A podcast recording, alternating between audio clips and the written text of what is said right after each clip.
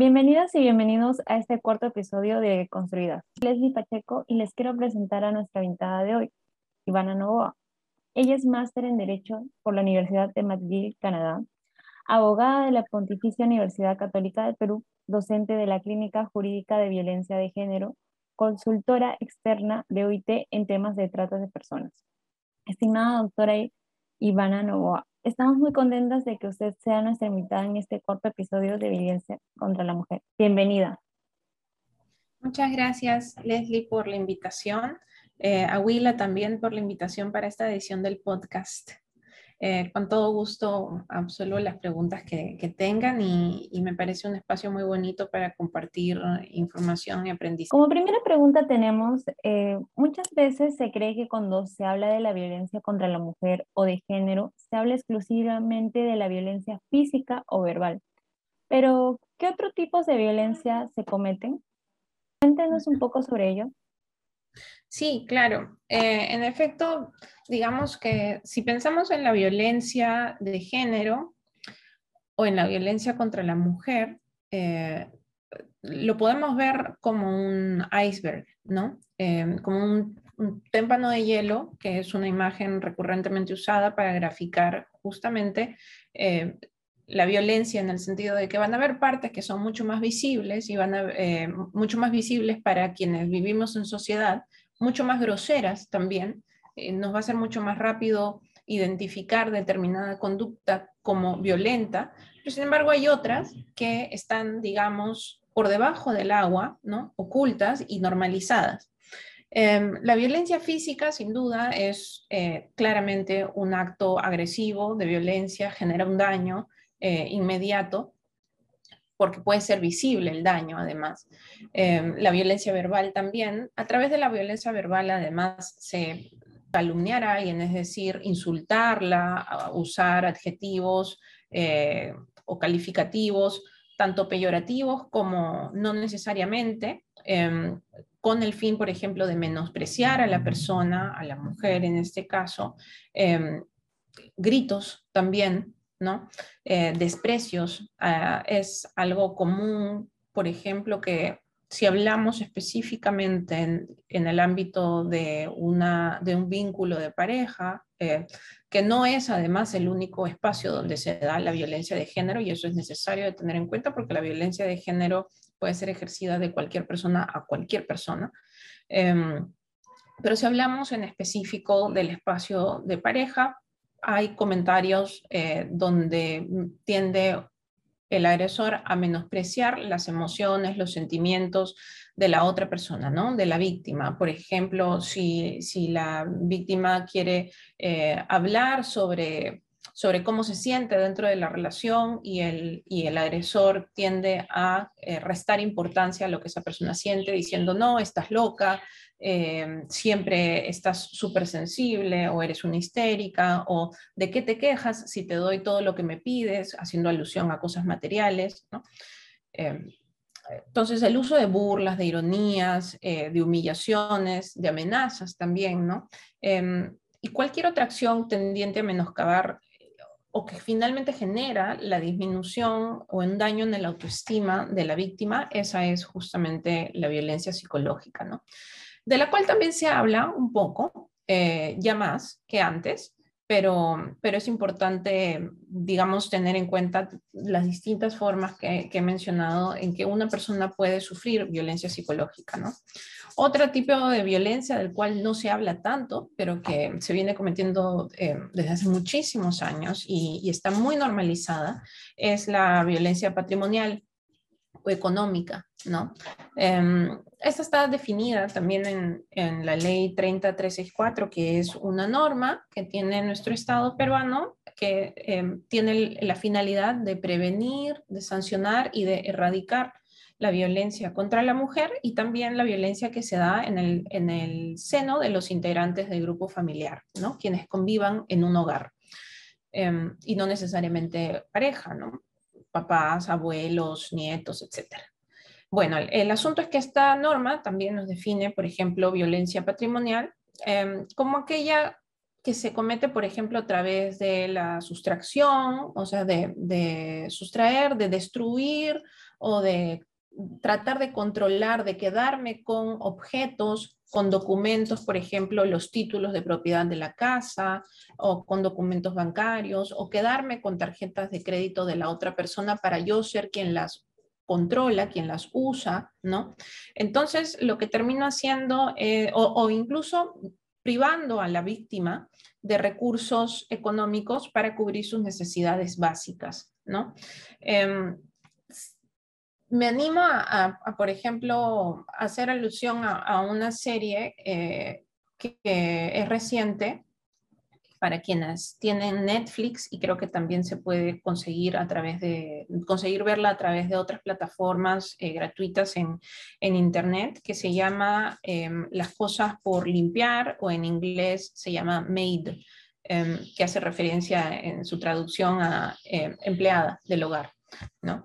En esta serie em, que, habla sobre justamente las distintas formas de violencia eh, que puede sufrir una, una mujer, hay justamente algunas escenas, y este no es un spoiler, porque no voy a hablar específicamente de quienes participan en la escena, pero hay justamente varias escenas sobre violencia, sobre violencia económica, ¿no? O violencia patrimonial, donde justamente em, uno de los agresores eh, retiene tarjetas de crédito o también confisca títulos de propiedad y más bien hace mal uso de estos documentos que le corresponden o le pertenecen en realidad a la víctima, ¿no? Otro tipo de, violencia es la violencia obstétrica em, y de esa violencia también se habla muy poco. Es la violencia que es, una manifestación de la violencia de género que afecta la salud emocional, física y sexual de las mujeres, en este caso. Eh, y em, una persona trans también puede sufrir eh, violencia. Em, biológicamente hablando en este caso, como esterilizaciones forzadas. El caso de esterilizaciones forzadas que se vivió en el Perú en, en la década de los 90, ¿no? Fue un caso de violencia obstétrica, em, u otros procedimientos innecesarios, como por ejemplo la práctica innecesaria de una cesárea al momento de dar a luz, el abuso de medicalización, es decir, dar, dar medicamentos de manera innecesaria, prescribirlos de manera innecesaria, negar información sobre el estado de salud de la paciente o de su bebé, omitir dar información a la mujer sobre todos los procedimientos disponibles para que ella pueda decidir ¿no? qué, cosa, qué cosa hacer. Em, esto además reafirma justamente estas prácticas, esta manera de comportarse, eh, reafirma estereotipos, ¿no? De que una mujer, por ejemplo, no es capaz de, decidir sobre su propio cuerpo y por lo tanto ni siquiera le explico que por la situación por la cual está pasando a nivel médico, ni tampoco le explico los otros procedimientos porque asumo que no lo va a entender. Y eso es completamente incorrecto.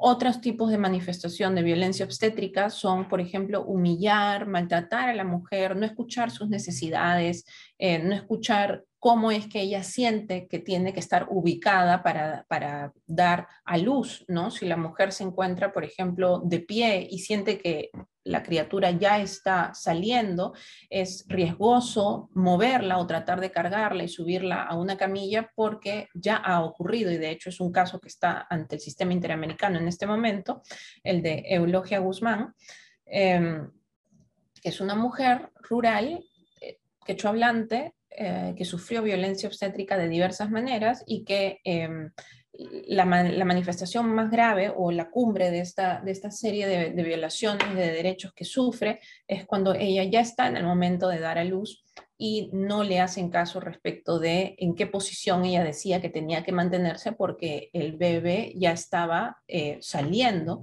y la, no la escuchan, la, la cargan para subirla a la camilla y la criatura sale del vientre de la madre y cae al suelo y obviamente eh, se lesiona y em, se desarrolla una discapacidad en la criatura, lo cual es una desgracia. Em, entonces, también otras manifestaciones como, em, como frases sexistas e incluso asumir que la mujer que está dando a luz o que está por dar a luz o que acaba de dar a luz siente eh, ciertos dolores o ciertos impactos en su cuerpo físicamente y emocionalmente y que no se le haga caso porque hay este estereotipo y este rol de maternidad impuesto a la mujer en general de que, bueno, o sea, has nacido para ser madre, ¿no? Ese es tu rol principal en la vida eh, y por lo tanto cualquier dolor o cualquier incomodidad, por decirlo sutilmente, ¿no? Y que, que puedas sentir en ese ámbito es algo que tienes que aguantar y que no vamos a tomar en cuenta porque ahora lo, principal, eh, el ser principal es el que acaba de llegar al mundo. ¿No? Entonces, esto lo que hace, y es una manera de, violentar a la mujer eh, seria, severa, es también despojar a la mujer de su identidad, eh, de su identidad plena, ¿no? Porque ahora se le circunscribe eh, al rol netamente de mujer, a un rol totalitario de mujer, ¿no? Y se, olvida de que eh, es una mujer autónoma, que es capaz de tomar decisiones y que también tiene derecho a recibir atención ante el impacto tan grande que supone y que, es la maternidad en el cuerpo y en la mente de, una mujer, ¿no? Entonces, esta violencia obstétrica que le ocurre probablemente a todas las mujeres eh, que dan a luz o que, o que están gestando, ¿no? Em, debe ser vista con un enfoque interseccional, ¿no? Las mujeres, por ejemplo, de zonas rurales e indígenas, debe ser interseccional, eh, decía, porque las mujeres que em, son o viven en zonas rurales o indígenas, em, niñas, niños y niñas y adolescentes, mejor dicho, o, personas eh, de la población LGTBIQ, ¿no? Son más vulnerables a sufrir la violencia obstétrica, ¿no? A pesar de que, como dije, en realidad cualquier mujer puede ser víctima, aunque sea de las manifestaciones, entre comillas, menos graves, ¿no? Como los comentarios sexistas o varios donde se menosprecia lo que la mujer está sintiendo en, este periodo de embarazo o de, eh, de dar a luz. Las manifestaciones más graves, como las esterilizaciones forzadas o procedimientos sin consentimiento, son justamente los que tienden a ocurrir más eh, hacia mujeres eh, de zonas rurales o indígenas por este aprovechamiento de que no hablan la lengua lastimosamente que es centralizada, ¿no? que es el español. Em, y en, ese sentido, la violencia obstétrica o las manifestaciones más graves de esta terminan siendo o significando una vulneración múltiple de derechos, ¿no? un, un nivel de discriminación múltiple. ¿no? Y bueno, luego también podemos eh, mencionar, bueno, la violencia sexual es algo que también es bastante conocido, entonces la, voy a mencionar rápidamente, pero en, la violencia sexual tenemos desde el acoso callejero, eh, que, todas, em, todos probablemente hemos vivido, y también violaciones sexuales, en fin, tocamientos indebidos, pero también tenemos, por ejemplo, otra violencia, otra manifestación de violencia de la cual se habla poco, que es el acoso judicial, ¿no? Que es em, hacer mal uso de las herramientas del sistema judicial, interponiendo diversas denuncias o demandas contra una mujer que es, por ejemplo, esposa, pareja o madre de hijos, ¿no? Es decir, em, cuando una mujer que está viviendo violencia de otras formas o que tal vez eh, respecto de su pareja o el padre de, sus hijos, ¿no? Eh, o, que o que tal vez el padre de los hijos no está em, cumpliendo con sus obligaciones y la madre, la mujer decide entablar una demanda de manera correcta, ¿no? Por ejemplo, por alimentos o para hacer cumplir las obligaciones o una demanda, em, una denuncia por algún tipo de violencia que haya sufrido, el agresor, ¿no? Eh, lo que hace en respuesta es comenzar a interponer una serie de denuncias y demandas repetidas ante distintas instancias, ¿no? Policial, Ministerio Público, Poder Judicial, de distinto tipo, eh, como una vía de hostigamiento para desgastar justamente a la mujer y causarle un estrés muy significativo, ¿no? Porque no solamente su bienestar está en juego, sino también el de su hija, ¿no? Hijo, hija, hija, si es que estamos hablando del incumplimiento de obligaciones para, para esta criatura. ¿no? Eh, y lo que busca además no solamente es causarle este estrés, sino que la mujer, en este caso, renuncie a la denuncia inicial que había interpuesto em, contra el agresor, ¿no? O, em, o también, más allá de buscar, sino que es lo que genera, es que haya un desgaste emocional, una angustia constante en la mujer, ¿no? En, ese sentido se vuelve una manifestación también o genera además daño psicológico en la mujer, porque la mujer tiene que destinar no solamente eh, esfuerzo y atención emocional si es que tiene hijos, ¿no? Hijes, sino también a atender esta serie de denuncias que, eh, contra la, eh, que, están interponiendo contra ella, lo cual supone buscar abogado, abogada, ¿no? destinar recursos económicos también, lo cual además puede significar una manera de ejercer violencia económica contra ella, ¿no? porque puede ser que tenga recursos económicos limitados. Em, con los cuales se atienda a ella y a su hija, hijo, hija, si es que justamente el agresor no está cumpliendo con sus obligaciones. Entonces, esa es otra manera de ejercer violencia contra la mujer y ha sido reconocida también por la Defensoría del Pueblo y eso es importante mencionar. Eh, hay un informe em, sobre, el, eh, sobre el acoso judicial, es una situación que tiene nombre, que es esta, el de acoso judicial, y que eh, viven más personas de las que lo vivan más personas de las que pensamos, ¿no? Yo creo que esas serían algunas manifestaciones eh, poco visibilizadas de violencia, Leslie. Muchas gracias, profesora. Entonces pasamos a la segunda pregunta, que es, ¿usted considera que los medios de comunicación saben tratar temas de violencia contra la mujer o en su lugar perpetúan la revictimización? Gracias. Eh, bueno, lamentablemente los medios de comunicación no suelen tratar de manera adecuada las noticias de violencia de género. Em, por el contrario, los medios de comunicación tienden a cometer violencia mediática en la difusión de, justamente del discurso periodístico que usan al narrar una noticia, ¿no? Em, esto a su vez es lo que conocemos como violencia simbólica, ¿no? Porque mediante los, los soportes mediáticos, es decir, los medios de comunicación de redacción, ¿no? O incluso eh, visuales o virtuales, em, se continúan normalizando estereotipos y reproduciendo justamente la discriminación de género contra la mujer, que a esto hace referencia el término violencia simbólica, la normalización de estereotipos y, reproducción de, ideas y de discriminación de género. ¿no? Em, entonces, ¿por qué, ¿por qué digo que no abordan de manera correcta las noticias? Y es que si uno revisa o ve en la tele o escucha en la radio o lee en el periódico cómo son presentadas a nivel integral las noticias de violencia de género, hay errores no solo a nivel de redacción, eh, sino también a nivel, digamos, visual, ¿no? Para empezar, se tiende a victimizar al agresor. Eh, por ejemplo, pongo el caso eh, reciente de John Kelvin, este cantante de cumbia, ¿no?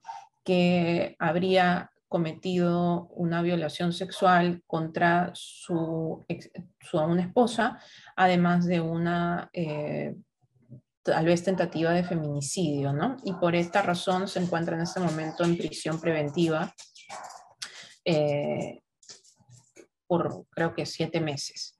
Em, cuando se han presentado las noticias sobre este caso, se ha dado, por ejemplo, cabida a que el abogado de este agresor, este presunto agresor, eh, diga que el agresor se encuentra, que John Kelvin se encuentra eh, profundamente preocupado y mortificado porque es padre de, niños, ¿no? Y le preocupa pues que lo manden a la cárcel y que se encuentra arrepentido eh, por lo que ha hecho, ¿no? claro, o sea, honestamente, em, si se encuentra arrepentido o no, o ese tipo de, declaraciones, pues no tienen mayor cabida y lo único que hacen es victimizar a quien es quien habría cometido agresiones tan brutales como las que he mencionado, ¿no? Y por las cuales él está siendo investigado y acusado. Em, no ponen énfasis las noticias en el hecho delictivo propiamente, no les ponen nombre, eh, no los llaman por su nombre, ¿no? ¿no? No mencionan, por ejemplo, tentativa de feminicidio, que es el nombre correcto, que tiene la carga, em, digamos, de reproche correcta, además. Em, y más bien las noticias tienden a ser narradas culpando a la víctima del el hecho o delito que ha sufrido, ¿no? Se presenta eh, la noticia exponiendo cuál habría sido la conducta que la víctima tuvo y que generó la reacción del agresor, ¿no? Y que esa reacción es un hecho delictivo, es un delito, ¿no? Sea una violación, sea una lesión, sea un intento de feminicidio, eh, pero la noticia se centra en, por ejemplo, salió con otro y por eso la mató, ¿no? Haciendo un nexo causal que finalmente lo que termina diciendo es, si tú sales con otro, eh, quien sea que sea tu pareja o tu agresor, tiene derecho a matarte porque se ofuscó, pues, ¿no? Que es en buena cuenta la idea que, menciona em, el, el, autor del feminicidio de A.B. Agreda, ¿no? En el caso de A.B. Agreda, que es una mujer que fue lamentablemente víctima de feminicidio en un caso sumamente salvaje, ¿no? porque fue quemada viva en un, en un transporte público. El agresor menciona en su declaración que Avi había rechazado sus propuestas amorosas y que él eh, quería darle un escarmiento, ¿no? Y por eso la quema viva y no quería que se muera, pero él llora, ¿no? Dando la declaración y qué sé yo, y bueno, Avi muere, ¿no? Obviamente por, por, porque no era una simple lesión, sino que era una conducta que claramente iba a privar a la víctima de su vida, ¿no? Que iba a acabar con la víctima, con la vida de la víctima. Em, presentar la noticia de una manera o sea, dándole más peso a la declaración donde el agresor se victimiza o se excusa, ¿no? O al por qué, qué cosa habría hecho la víctima para que el agresor reaccione de la manera en que reaccionó, es completamente incorrecto, porque en primer lugar, no importa qué cosa haya hecho la víctima, em, una víctima de feminicidio, una víctima de violación sexual, una víctima de lesiones, eh, simplemente no tendría que haber sido víctima de un hecho así, porque nadie tiene el derecho de eh, lesionar, violar o matar a otra persona. ¿No? Está sancionado penalmente, no, no en vano, no es gratuito, no son de las conductas más graves que se pueden cometer en sociedad. Entonces, eh, incluso también las noticias tienden a poner la foto de la víctima y no la foto del agresor, ¿no? Em, todas estas formas de presentar la noticia sin, sin mayor diligencia eh, para informarse eh, medianamente sobre aspectos jurídicos, porque los medios de comunicación tendrían la obligación de, contrastar fuentes y de tener eh, medianamente un conocimiento sobre la información que reproducen, ¿no? es una forma seria de reproducir violencia de género y de reproducir ideas y estereotipos que discriminan eh, a las mujeres y a la población LGTBIQ eh, cuando tocan casos contra ellas. ¿no?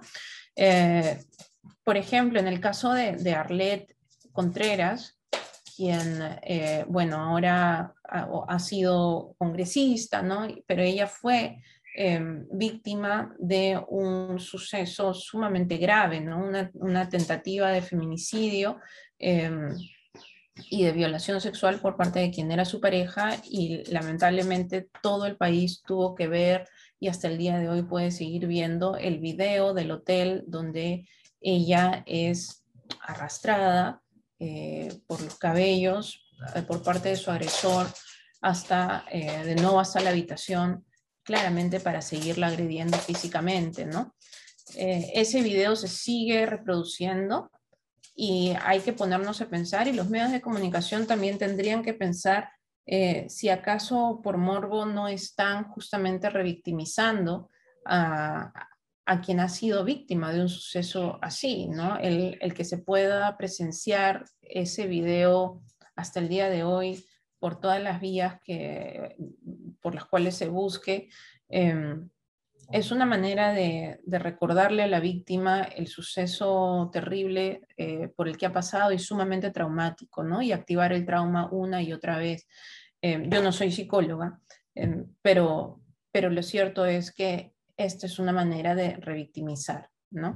Em, así que bueno, eh, esa es, mi opinión. Yo creo que los medios de comunicación tienen la obligación de informarse, de saber bien cómo narran la noticia, emplear correctamente los términos que, que desean utilizar al narrar la noticia y fijarse si es que están dándole cabida al morbo por encima de eh, los derechos de una persona que acaba de sufrir un hecho sumamente traumático, ¿no?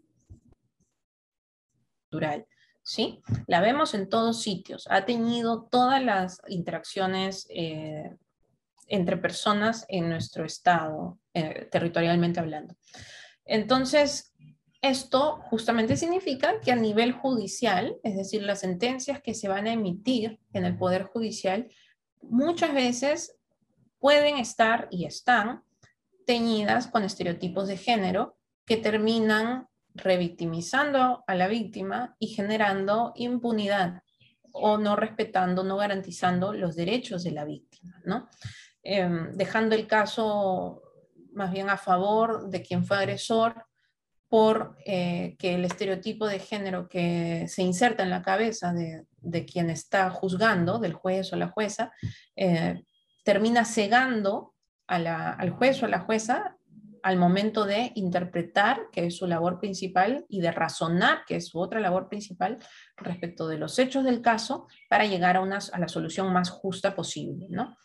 Los estereotipos de género son em, estas ideas preconcebidas que hay sobre qué cosa debe hacer, cómo debe comportarse o cómo debe ser, en este caso, una mujer o, una persona en general eh, que debería ser heterosexual, porque lo heterosexual es lo otro que está permitido en nuestra sociedad, lo que no es heterosexual eh, se mira mal y eso es, ahí hay otros estereotipos de género. Em, y finalmente esos estereotipos, estas ideas preconcebidas, lo que hacen es siempre poner en desventaja, en este caso, por ejemplo, a las mujeres o a las personas que no son heterosexuales, ¿no? Y si hablamos em, de mujeres en específico, vamos a encontrar sentencias de todo tipo donde los estereotipos priman y es una tragedia porque la solución que se le da al caso, entre comillas, es una solución donde se deja en impunidad el caso, es decir, sin sanción, y se termina o echándole la culpa a la víctima del hecho que ha sufrido y dejando al agresor en libertad, sin sanción, ¿no? Además de, justamente como había dicho, revictimizar, reafirmar, reforzar el trauma Em, que en este caso la mujer ha sufrido. Por ejemplo, sentencias sobre violación sexual. Hubo una sentencia más o menos reciente en Ica, donde una joven había sido víctima de violación sexual y sin embargo los jueces consideraron que no, que no había sido víctima de violación sexual porque ella en ese momento había estado usando una prenda íntima con encaje color rojo, que es una prenda que según ellos normalmente se emplea o, se, o uno la usa para momentos donde quiere tener relaciones sexuales y que por esa razón la víctima no fue víctima de violación sexual. Ahí está, está aplicándose un estereotipo de género que termina siendo sumamente nocivo y dañino porque los jueces o juezas no se ponen a analizar lo que deben analizar, que es si hubo consentimiento o no de parte de la víctima, em, sino más bien cuestiones que no tienen absolutamente nada que ver, como la manera en que estaba vestida. No, no es su culpa que la violen por cómo ella estaba vestida. Em, si estamos en la playa con poca ropa, mm, eso no le da derecho a nadie a violarnos. ¿no? Em, otros casos donde también se han usado eh, estereotipos, ¿no? Es, por ejemplo, en trata de personas, ¿no? En el delito de trata de personas, el, considerar que una mujer a la que ponen a trabajar y a explotar luego eh, sexualmente, pues el, ponerla a trabajar sentada al lado de clientes en un nightclub, em, en un bar, ¿no? De noche a una joven, em, soportando que la toquen, que la besen sin su consentimiento y que esa situación haya durado uno o dos días nada más porque llegó la fiscalía y, en un operativo y salvó a la víctima y capturó a la red de trata, eso no es finalmente trata de personas, dicen algunas sentencias erróneamente, porque en, algunas horas no se habría agotado la fuerza física de la víctima, eh, la víctima no se habría cansado, entonces no podemos hablar de explotación sexual.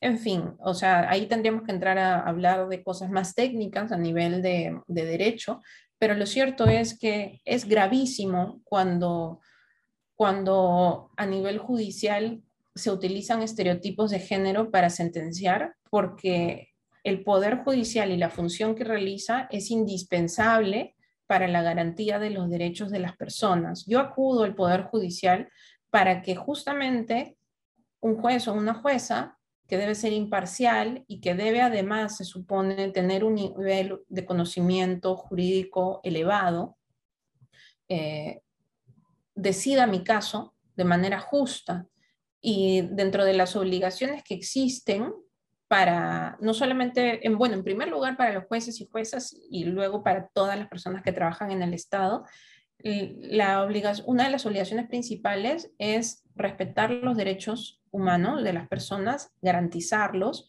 y eso supone a su vez leer las, los tratados internacionales de derechos humanos, donde están las obligaciones que tiene el país, en este caso Perú, en materia de derechos.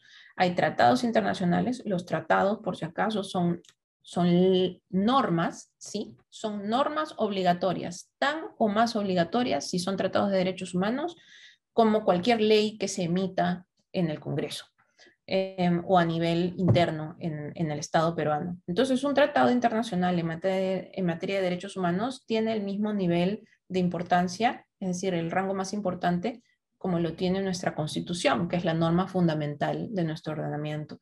Los jueces y juezas están obligados a revisar estos tratados y asegurarse que aplican el enfoque de género, es decir, se ponen unos lentes especiales con los cuales tratar de identificar eh, si en el caso hay una situación de subordinación o desventaja respecto de la mujer, de la mujer respecto del hombre, ¿no?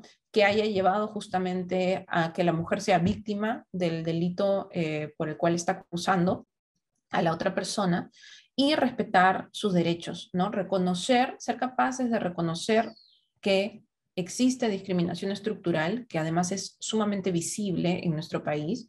Em, las cifras lo dicen, ¿no? Y, resolver los casos conforme a eso, a los derechos que tienen las mujeres en este caso, em, que están en tratados internacionales específicos, y a los derechos humanos en general, ¿no? Cuando un juez o una jueza no hace eso, en realidad no está cumpliendo su trabajo. ¿no? No solo lo está haciendo mal, sino que no está cumpliendo su trabajo porque su trabajo es garantizar los derechos de las personas. Otra pregunta es, eh, desde su punto de vista, ¿cuál ha sido el impacto de la pandemia en las cifras de casos de violencia de género? Em, pues la pandemia eh, sin duda ha sido y es un contexto, pero sobre todo el año pasado, que fue, digamos, el más duro en cuestión de restricciones, ¿no? Em, es un contexto que pone en desventaja a todos y todas y todes. Sin embargo, quienes más han sufrido son los grupos poblacionales más vulnerables, ¿no? Y ahí tenemos a la población LGTBIQ y a las mujeres. Em, la violencia de género o los casos de violencia de género se han visto incrementados durante la pandemia, sobre todo en el periodo donde eh, no podíamos salir de nuestras casas. ¿no? Em, y es decir, quienes ya eran víctimas de violencia dentro de su núcleo familiar o del hogar, em, pues ahora estaban más propensas a hacerlo porque estaban encerradas 24/7, ¿no? Con su agresor. Además de eso, eh, en hogares, digamos, donde no hay violencia, igual la pandemia ha afectado, eh, ha generado un impacto de género em, en las mujeres porque en una sociedad como la nuestra, nuevamente, donde hay discriminación estructural de género, se atribuyen ciertos roles a las mujeres, ¿no? Estos estereotipos que decía, los roles, como el rol de cuidado, ¿no? Socialmente, a nivel mundial, se ha atribuido a la mujer el rol de cuidado de los demás. Eh, si hay alguien enfermo o enferma en casa, se parece ser que la mujer tiene conocimientos de enfermería por naturaleza Em, según este estereotipo y este rol, y somos nosotras quienes tenemos que cuidar, las llamadas a cuidar, ¿no? O em, roles domésticos, ¿no? Hacer las cosas de la casa, porque al parecer es una ciencia lavar los platos, ¿no? Y nadie más sabe hacerlo más que una mujer. Eso que de por sí ya representaba muchas horas de labor em, extra, adicional a la labor de trabajo profesional, o del oficio que una mujer desempeñe, eh, suma más horas de trabajo en el día a la mujer en circunstancias normales.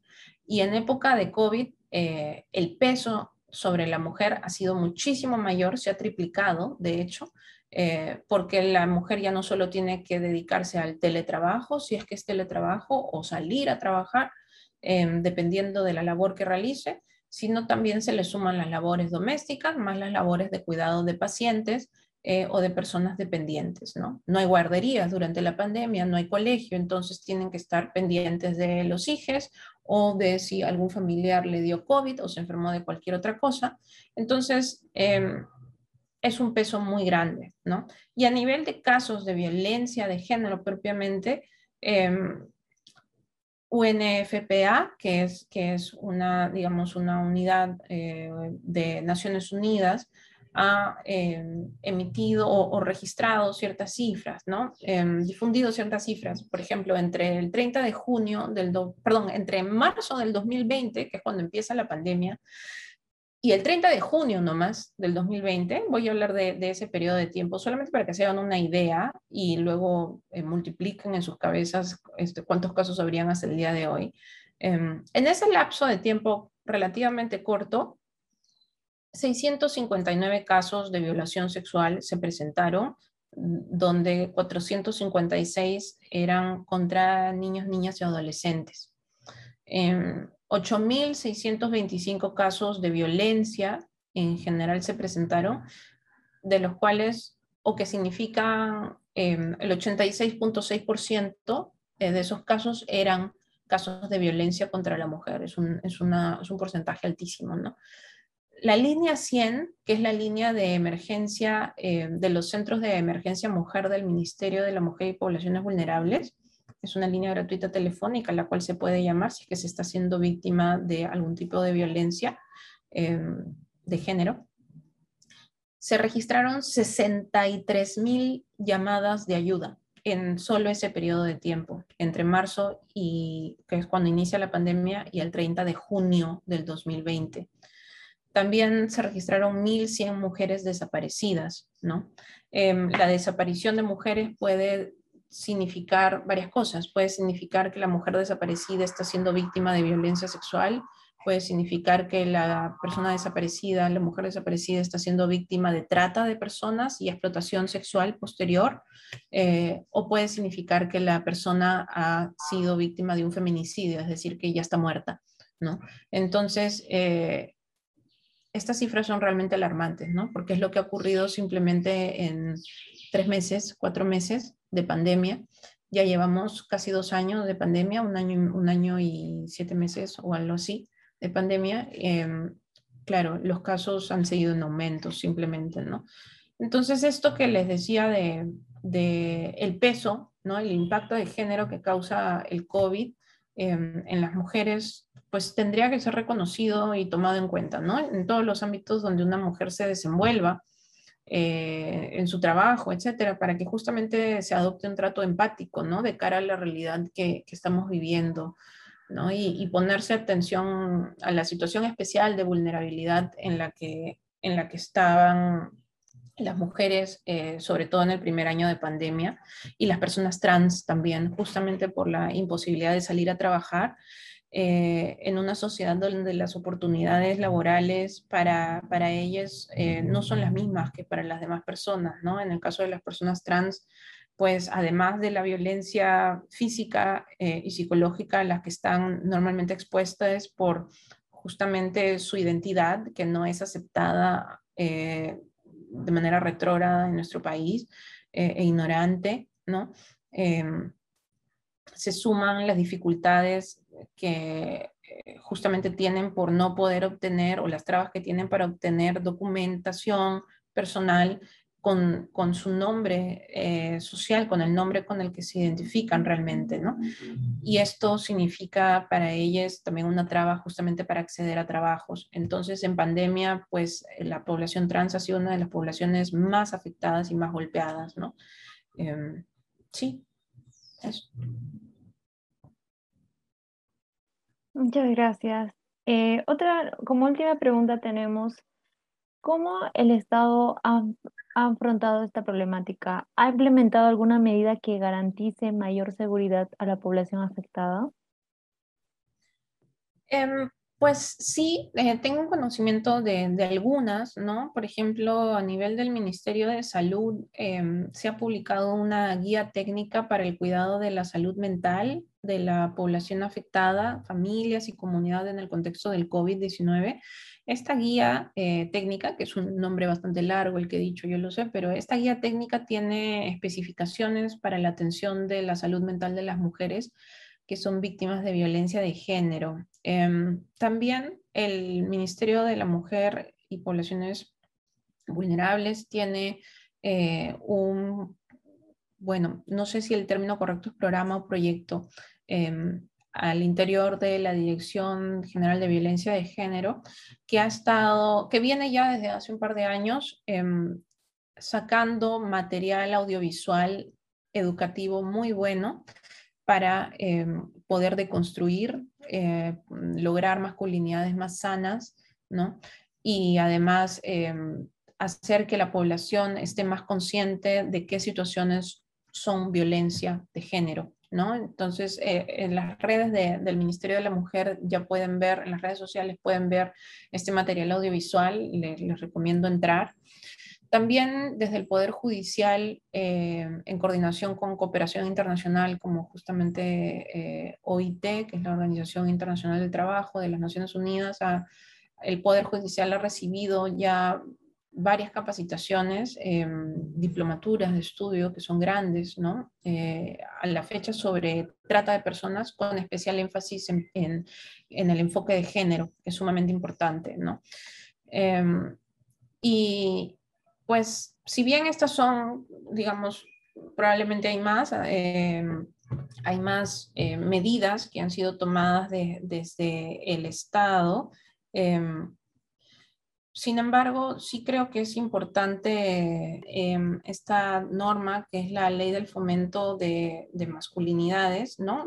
La ley de fomento de nuevas masculinidades para la igualdad. Eso es algo a resaltar también.